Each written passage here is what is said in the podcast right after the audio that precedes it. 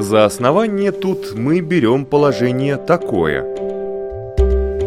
Из ничего не творится ничто по божественной воле. Тит Лукреций Кар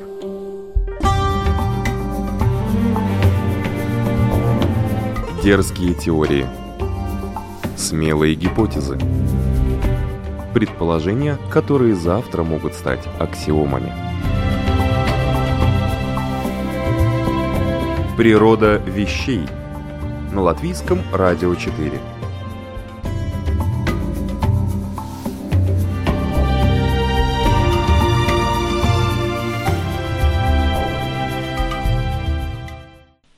Приветствую всех на волнах Латвийского радио 4. В эфире программа «Природа вещей». С вами я, Оксана Резниченко. На минувшей неделе одной из самых обсуждаемых новостей стала смерть сразу двоих известных людей – популярного американского дизайнера Кейт Спейд и американского телеведущего и известного шеф-повара Энтони Бурдена. И Спейд, и Бурден были успешными, талантливыми, преуспевающими. Оба находились на пике своей карьеры и оба покончили с собой. Бурден при этом находился во Франции, где активно работал над новым циклом для CNN. Близкие Бурдена, которого называли рок-звездой кулинарии, никак не комментируют его смерть. Тело популярного фуд-эксперта было найдено на следующий день после того, как 7 июня Центр по контролю и предотвращению заболеваний США опубликовал данные исследования, которые показали, что уровень самоубийств в стране вырос за последние 20 лет на 25, а в половине штатов даже на 30%.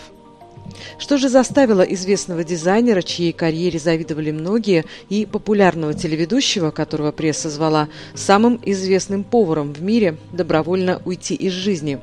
Неофициальные источники утверждают, что в обоих случаях причиной стали депрессия и другие аналогичные ментальные проблемы, от которых страдали Энтони и Кейт. Депрессия официально становится одной из главных напастей современности. По прогнозам Всемирной организации здравоохранения, к 2020 году именно депрессия, а также другие психические расстройства выйдут на первое место по распространенности среди всех неинфекционных заболеваний. На сегодня, кстати, ими страдает каждый четвертый, пятый житель нашей планеты, а в Западной Европе эта цифра еще выше и составляет до 38% населения. Это по данным Дершпигель со ссылкой на исследование Технического университета Дрездена.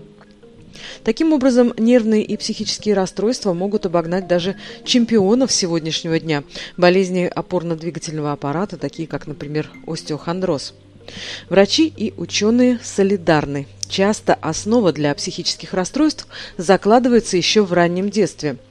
Вот официальная статистика. Психосоматические заболевания в детском возрасте служат причиной от 40 до 68% всех обращений к педиатрам.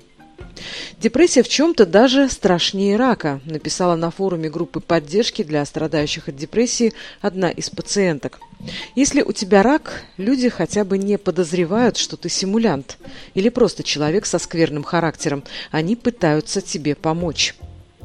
Кстати, и наличие помощи со стороны близких бывает недостаточно. Родные Кейт Спейд, например, годами пытались помочь ей преодолеть болезненные состояния. Исследователи, изучающие механизмы разрушительного воздействия депрессии на организм и мозг человека, видят прямую взаимосвязь между переходом психических симптомов в соматические, телесные и физические.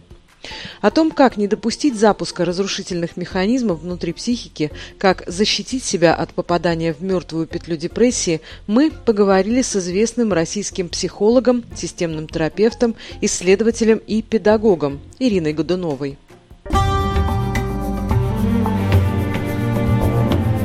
Дерзкие теории. Смелые гипотезы. Предположения, которые завтра могут стать аксиомами. Природа вещей. На латвийском радио 4.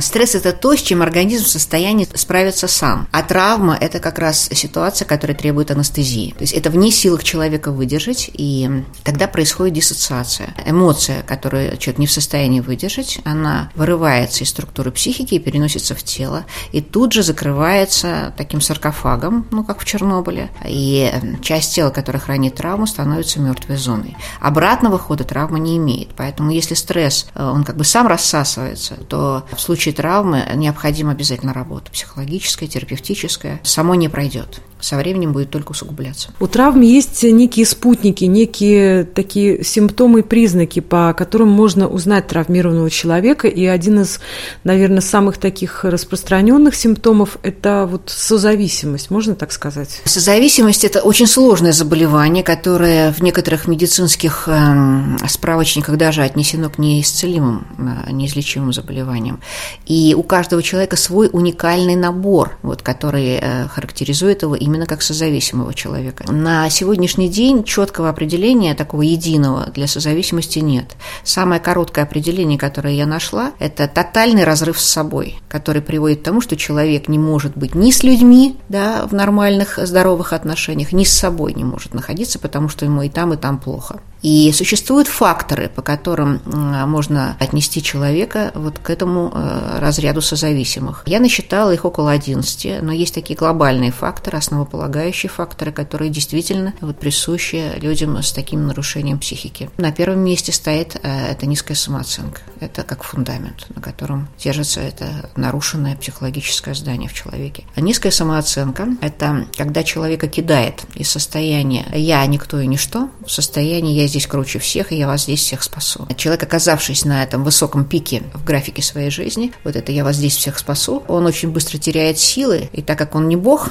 а просто человек, то он резко падает вниз в свое привычное состояние, полученное еще из детства. «Я здесь никто и ничто», и вообще ниже плинтуса. Вот, кстати говоря, часто людей с низкой самооценкой люди не опознают, потому что у них, вот, как я это называю, хорошо развит такой защитный нарциссизм, демонстративная, декларативная любовь к себе, она часто маскирует вот это, да, то, что человек а, в себе не уверен. Конечно, мы делаем такую расстановку на семинарах. Мы ставим два фактора этой низкой самооценки, которые в человеке существуют как программы, записанные в теле. Итак, э, представьте себе, э, работа такая идет, да, в которой участвует э, сам человек, две его программы – быть круче всех и быть хуже всех, быть никем и ничем. Вот и социум, то есть четыре человека, если это расстановка, социум, человек и его два фактора низкой самооценки. Что мы наблюдаем каждый раз. Вот это вот э, «я круче всех» – это тот фасад, который человек демонстрирует миру. А сам он находится в контакте вот с состоянием «я никто и ничто». Причем эта фигура является опорной фигурой, стоит за его спиной, обнимает его, прижимает к себе. То есть он питается еще все время, питается, как вот мы питаемся ресурсами из рода, вот так мы питаемся этим состоянием, что вот я здесь вообще никто. Как бы я ни старался показать миру, что я круче всех, внутри себя человек знает, что он никто и ничто. Это такой глубочайший раздрай, в котором находится человеческая душа, человеческая психика. Вот все это находится в сфере бессознательного, конечно. И когда мы делаем семейные расстановки показываем, как это работает, это становится для человека более понятным, с чем он имеет дело внутри себя. А это надо обязательно понимать. Надо знать про себя больше, как работают у нас эти механизмы психики. Следующий фактор – это спасательство. Собственно говоря, когда человек находится на пике вот этого желания выглядеть в социуме вот таким вот очень-очень крутым, чтобы подтвердить, что он что-то может, он начинает делать невозможные вещи. То есть его тянет на подвиги. Он должен обязательно проявлять геройство. И это геройство проявляется в программе спасательства. Очень серьезная программа, которую я отношу к категории реально вирусных, разрушающих человека.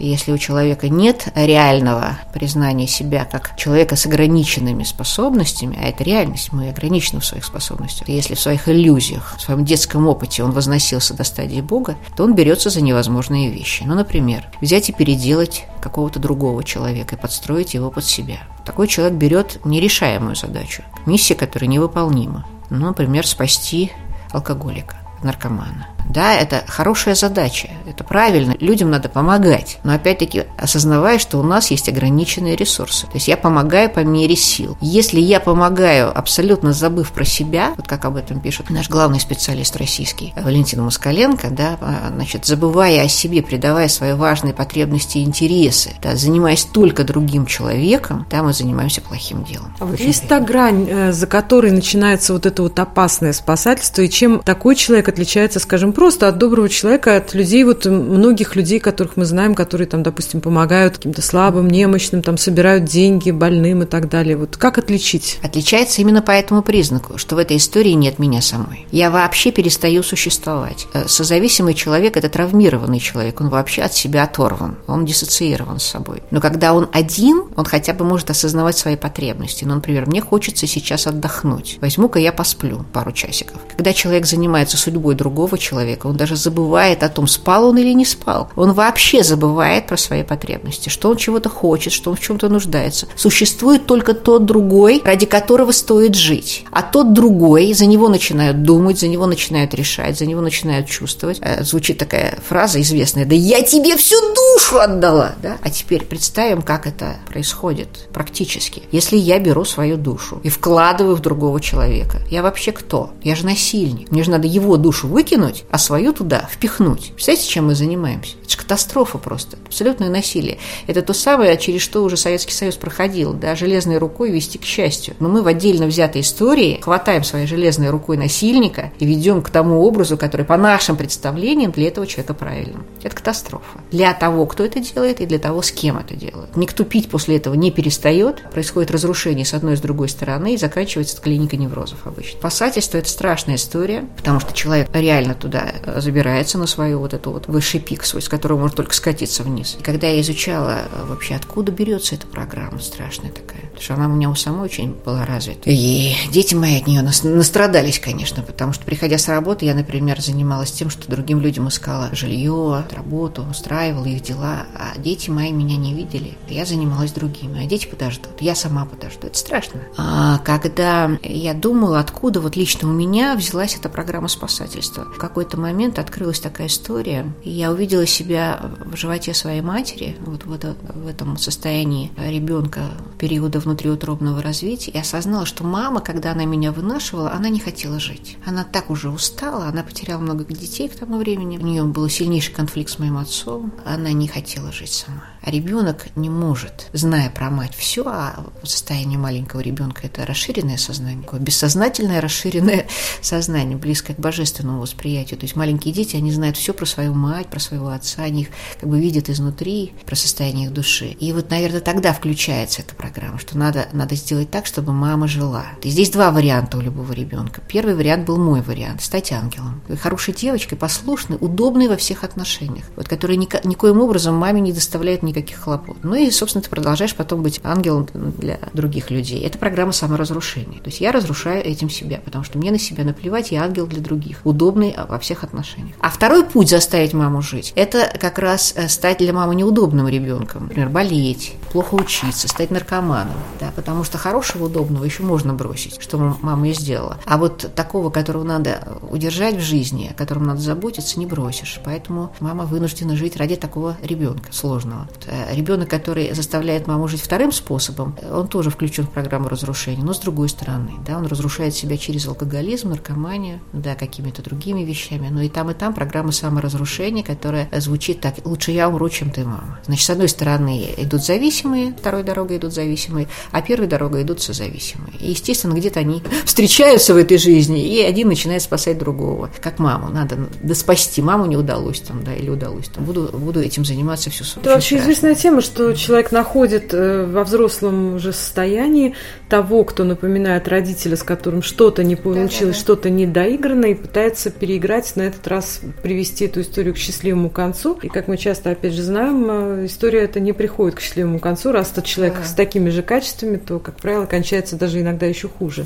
Да, минус к минусу, к сожалению, даже не ноль, а два минуса. Когда создаются семьи зависимые, созависимые, да, ребенок уже несет программу саморазрушения, причем в более усложненном варианте и от папы, и от мамы. И такому ребенку он неизбежный травматик, и, естественно, это может уже переходить даже в стадии психических заболеваний. Да, вот у нас есть история как раз одной из наших слушательниц, Ирины, которая говорит, что у нее с мужем была, как ей казалось, вполне такая жизнеспособная история, то есть у них очень похожая история детства. Оба они пережили в своих семьях травмирующий похожий опыт, их били родители, родители их не принимали. Им казалось, что вот на фоне этих общих переживаний они найдут общий язык, и действительно они его находили.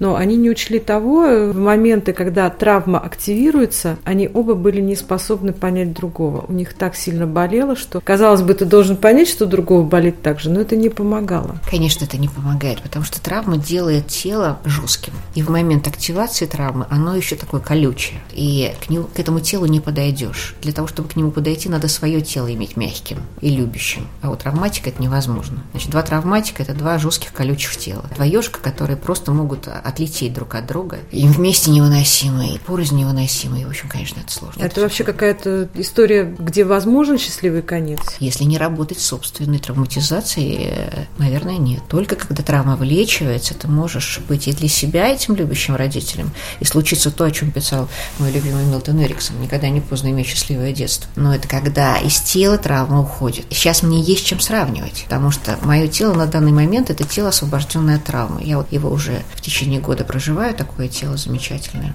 Образ, который недавно меня посетил. Состояние травмы – это состояние сжатого океана до уровня поверхности. Вот такая там ужасная напряженность, да, и весь потенциал, вот он сжат в плоскость, и ты дышишь плоско, и ты чувствуешь плоско, и в этой плоскости есть раздробленные куски, в которых ты периодически существуешь, поэтому сама для себя ты вечная лицемерка. В одном куске поживешь, в другом куске этой поверхности поживешь. Это на самом деле очень печальная жизнь. И сейчас, когда тело освободилось от травмы, ты понимаешь, что вот он мой океан внутренний, и каждый мой вдох – это вдох целого океана, и каждый мой выдох – это выдох целого океана. Это тело, у которого есть глубина, ширина, объем, да, тело дышащее, живущее, чувствующее во всей этой глубине. Это потрясающе. Только когда ты это ощущаешь в состоянии здоровья такого, да, ты можешь понять вообще, как ты жила. Вот эти вот 57 лет.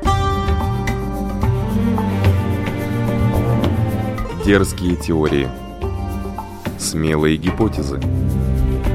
Предположения, которые завтра могут стать аксиомами. Природа вещей. На латвийском радио 4.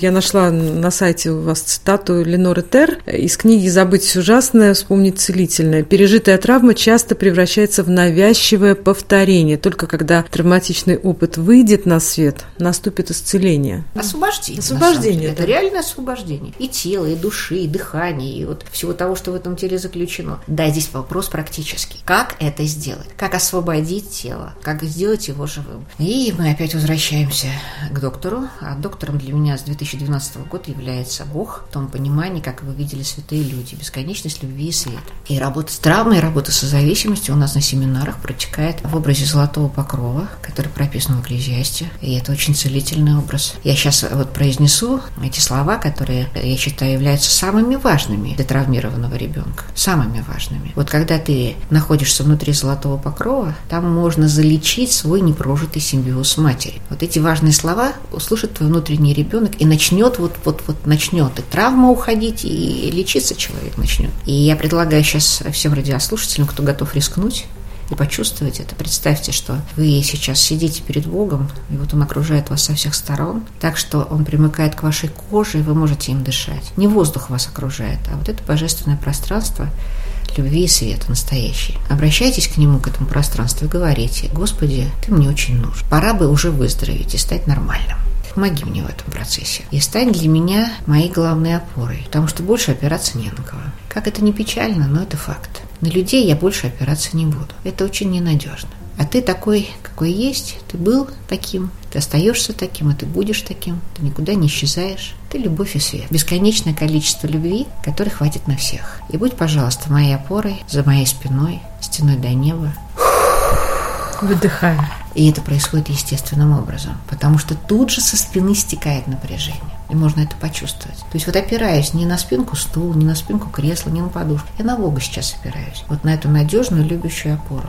И можно почувствовать, что спина расслабляется, согревается. И можно выдохнуть. Такой хороший освобождающий выдох через рот. А дальше мы говорим, покажи мне свою систему безопасности для меня. Вот этот золотой покров, о котором писал великий Соломон, сын царя Давида. И можно представить, нарисовать или кому-то почувствовать, что этот образ золотого покрова, защитного золотого покрова, выступает и справа, и слева, и сверху, и спереди, примерно на полметра. И окружает вас со всех сторон. Да, кокон такой, или в домике говорят, дети. Абсолютная безопасность, абсолютная защищенность. И вот вы там находитесь, опираетесь на какую-то опору, которая у вас есть в реальности. Понимаете, что это Бог. Тот Бог, которого увидели святые люди, который любит человека таким, какой он есть, не выбирая, кто прав, кто виноват. Любит в равной степени праведника и грешника. И он знает про вас все. И он вас любит именно вот таким человеком, которым вы являетесь. И мы все давно уже прощены. И ему не нужны наши жертвы. Вот не нужны. Он просто, он просто хочет хочет, чтобы мы стали немножко такими вот с точки зрения любви, как он. Да любите, да, друг друга. Была такая заповедь. Любите друг друга. Вот. И если честно заглянуть внутрь себя, в свое сердце-то, а оно-то какое сердце-то? Уж если совсем вот быть честными и не врать, да, вот не врать, то сердце-то очень часто, оно каменное, оно холодное. Вот как было у Снежной Королевы и у Каек, да, потому что именно туда и идут первые эмоции, несовместимые с жизнью. Именно там анестезия-то и случается. Поэтому оно становится холодным и любить не может. И это вот у всех травматиков так, это надо признать. Поэтому вот когда ты находишься под золотым покровом и видишь правду про себя, что сердце-то любить не может, ты говоришь тогда, Господи, дай почувствовать себя твоим любимым ребенком, да, абсолютно хорошим, правильным, с которым все в порядке, любимым, долгожданным и желанным, ни в чем абсолютно не виноватым, прощенным и принятым. Все симбиотические признаки. Да? Любимый, хороший, правильный, да, с которым все в порядке, который вот так вот, вот все здесь произнесено, да. И самое важное, в абсолютной безопасности.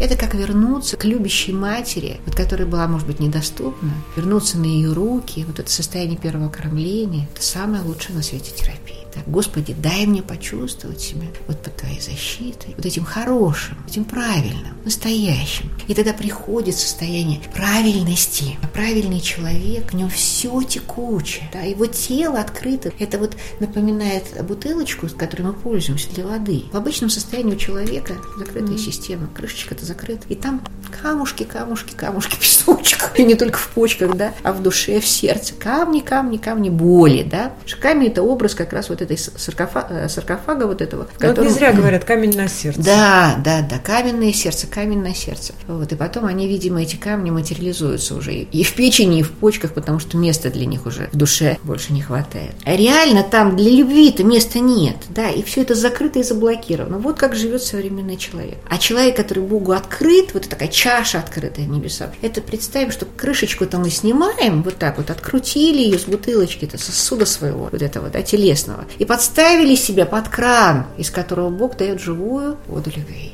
И для того, чтобы она была там, нужно, чтобы камни поуходили, да. вот мы работаем дальше на семинарах, мы работаем с темой дома, да, для души, тело как дом для души, вот такая метафора, в котором есть передние двери, и мы смотрим, сколько камней выкатывается, камни обиды, камни боли, камни накопленные страданий, да, камни из сердца, камни из души, как они вываливаются, вытекают или выскакивают, или там как-то иначе покидают тело. Но каждый раз человек чувствует, что тело стало легче, в теле освободилось место для Бога. Сердце стало горячим, сердце стало текучим. И мы используем самые разные методики. И работа с образами, и работа с ощущениями, и молитва, и звукотерапия. Вот в Москве проходит отдельный семинар по травам. Я, значит, работаю в котерапии с Сергеем Креницыным, звукотерапевт, художник, поэт, замечательный совершенно специалист по травме. И вот первый день я работаю как бы вот по методике базовых программ, второй день мы звучим. Вот, и когда тело, знаете, когда оно освобождается от травм, тело становится как купол. Оно все вибрирует и звучит. И мы оттуда выходим с телами, которые свободные, мягкие, вот, звучащие и любящие. И это, конечно, путь к здоровью. И он не происходит вот слишком быстро, само собой. Но если по всем созависимым э, параметрам этой терапии длиной в жизнь, то у нас появляется шанс на качественную жизнь уже появляется шанс проживать жизнь с высоким КПД. И мы работаем, конечно же, через тело внутри золотого покрова, например, как в теле записана программа спасательства, как в теле записана низкая самооценка. Вот в этих двух, э, значит, в, э, на уровне никто и ничто, и на уровне я круче всех. Как в теле записан гиперкон, гиперконтроль. А как записан? Вот. А вот ты просто говоришь, э, я мой гиперконтроль. Вот как это в теле записано, пусть проявится. То есть у каждого все, человека конечно, проявляется по-разному. Конечно. А тело, которое уже как бы немножечко травма освободилась, оно становится более живым, и из него такие вот вылезают монстры. Мы реально mm-hmm. видим в своих телах этих монстров, вот, которые проявляются в виде так, поджатых плеч, например, там вот человека Даже дыхание дыхание да? невозможно. Ты, ты просто становишься какой-то вот такой уродливой фигурой, вот такой вот, вот такой вот зажатой, вот окаменевшей фигурой. Вот. Это как э, такие вот вылезают. Действительно, монстры, они из тела вылезают, и они проявляются в этом теле, а дальше мы с этим работаем, говорим, Господи, я прошу тебя, ты вот это вот у меня убери, пожалуйста, безобразие из меня. Вот, потому что нельзя людей контролировать, это делает их дураками. Вот. А замени это во мне на программу самонаблюдения. Вот если контроль – это фактор болезненной психики, то самонаблюдение – это здоровая часть. Контролер нацелен на недостатки, у тебя проборчик не на ту сторону, ты не наш. Например, вот это очень жесткая фигура, это очень злодейская фигура, которая видит малейшую там минус в человеке. А наблюдатель – это истинное состояние. Я осознаю, что в человеке есть прекрасные стороны. Я осознаю, что, что в человеке есть недостатки. И с помощью Бога, вот этого его фактора, Бога как любовь, которая является безусловной, я могу любить человека тотально. А близкого человека надо любить тотально. И его недостатки, и его хорошие стороны, да, ты его любишь, принимаешь, и он рядом с тобой расслабляется. С контролером напрягается, а с тобой рядом расслабляется. Потому что атмосфера другая. Мне очень понравилась ваша идея по поводу того, что людей надо оставить в покое. Конечно. Надо заниматься собой. Все, что мы можем, это получить личный опыт исцеления и поделиться им, но каждый должен пройти свой путь сам. Ни, ни, никакой чужой опыт не работает. Это, кстати, тоже где-то позитивная мысль, потому что мы часто обижаемся на мир, вот, ну, воспринимая да. его неосознанно как такого родителя, который от нас тоже отвернулся. Mm-hmm. Почему вот люди не замечают, что мне плохо? Да, да, да. А людям может быть самим плохо, а я этого тоже не замечаю. Да. И э, мы делаем такую иногда работу, э, чтобы люди осознали свои партнерские отношения, где у них засада. Это расстановка, в которой участвуют четыре заместителя. А реальные партнеры смотрят на это снаружи. Итак, что это за четыре человека? Моя детская часть, моя взрослая часть. И у партнера моя детская часть, моя взрослая часть. Потому что мы идем в отношения, да, и встречаем людей по резонансу детской травмы. Это то, о чем уже было сказано. Да. Да? Тебе было плохо, и мне было плохо. Мы знаем, как это плохо. И два минуса встретились по резонансу травмы. Взрослые части это, – это части, которые могут вообще не вырасти в человеке, потому что травма блокирует развитие. Э, вот. И если, например, я расскажу немножечко, детская часть здоровая – это чистая любовь и радость, и любознательность, и интерес вообще, и ну, потенциал сумасшедший, да, вот интерес к миру. Да, травмированная детская часть – это такая жертва, забитость, зажатость. Вот меня никто не любит, паника. Меня никто не любит, я никому не нужна. Надо стать нужной. Как бы это меня, сделать? Как бы это сделать, чтобы про меня этот мир не забыл. И начинаем спасать, демонстрировать себя, играть. А какие еще, кстати, есть вот эти вот уходы вот в такое состояние? Какие еще есть маски? Ой, самые разные. Ну, во-первых, я приспосабливаю всегда с человеку к человеку, да, потому что... Хамелеонство вот да, такое, да? лицемерие чистой воды лицемерие. Мне нужно тут же для всех стать своим человеком, иначе же меня кинут, потому что я же плохая, меня никто не любит. Я под всех подстраиваюсь, я вру себе, боже мой, я себя за это презираю, у меня накапливается только беды, это потом такая психосоматика вылезает. Я считаю, что даже рак вот отсюда вылезает, потому что я вот эту всю боль пихаю, пихаю, эмоциональную себя пихаю, а потом это получается физическая невыносимая боль, онкология. Там много всего. Вот. Ну, в общем, человек как может, как может приспосабливается, да, выживает в этом мире, мире, это тяжело, это mm-hmm. мучительно для него. Он сам себя не может уважать за это потом, потому что он же все равно знает. Как он себя не обманывает, он все равно знает про себя правду. У него есть эта высшая инстанция. И вот что мы видим в этой картине, да? Взрослые части чаще всего, маленькие на самом деле, да, потому что они не выросли. В них недостаточно свободы, в них недостаточно достоинства, самоуважения, самоценности. Они часто не знают, что делать вообще. Да, да. Нашей жизни рулят травмированные дети. И это всегда, в общем, жизнь, которая короткая и болезненная, и мучительная жизнь. Посади за руль ребенка, катастрофа будет. И что, и что мы видим? Каждый оторван от себя. Что такое травма? Оторванность от себя. Взрослая часть в одну сторону смотрит, детская часть в другую. Чаще всего, да, чаще всего мужчину взрослого привлекает вот эта вот травмированная девочка. Вот такая вот несчастненькая, несчастненькая такая, вся такая с глазками такими печальными. Вот, да, он, он нацелен на нее.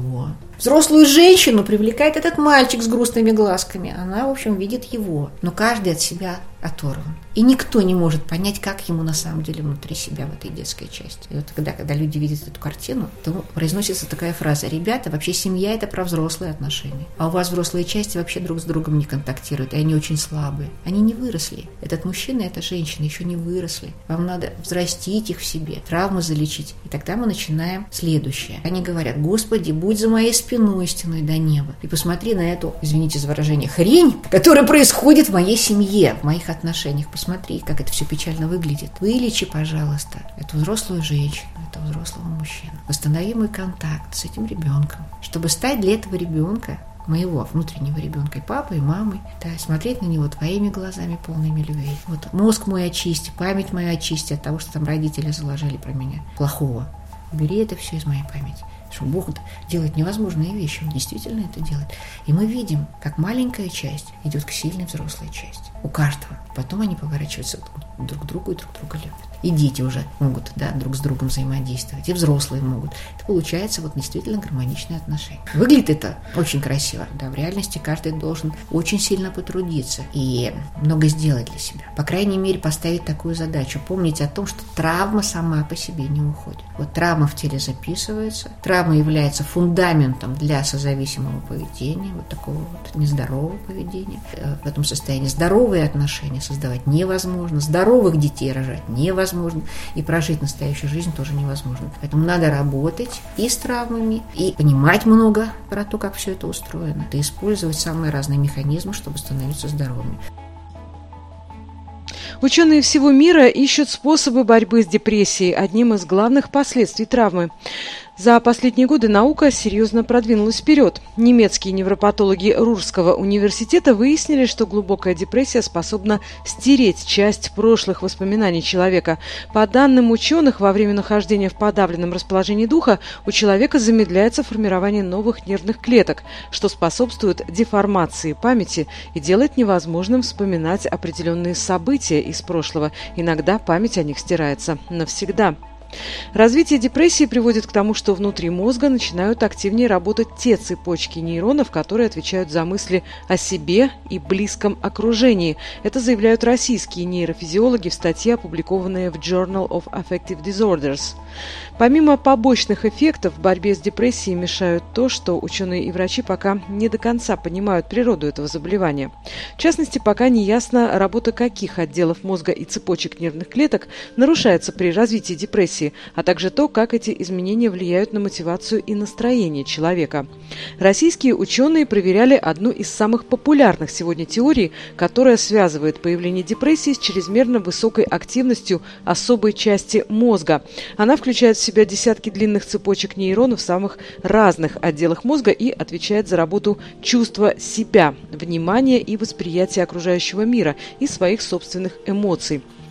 Как показали эти опыты, нейроны этой сети действительно были более активны, чем остальные части мозга у жертв депрессии, что не наблюдалось среди здоровых людей. Это особенно проявлялось в тех частях мозга, которые были связаны с эмоциями и вниманием.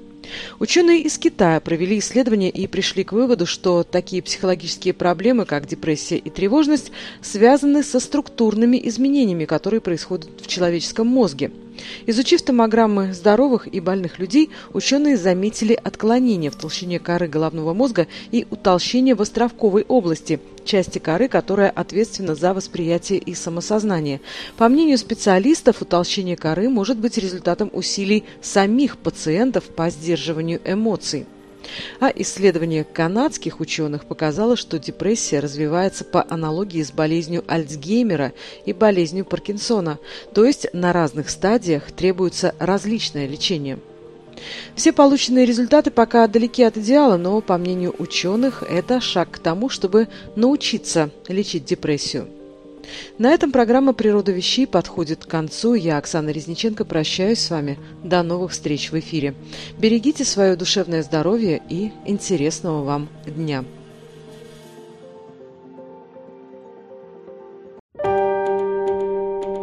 За основание тут мы берем положение такое. Из ничего не творится ничто по божественной воле. Тит Лукреций Кар.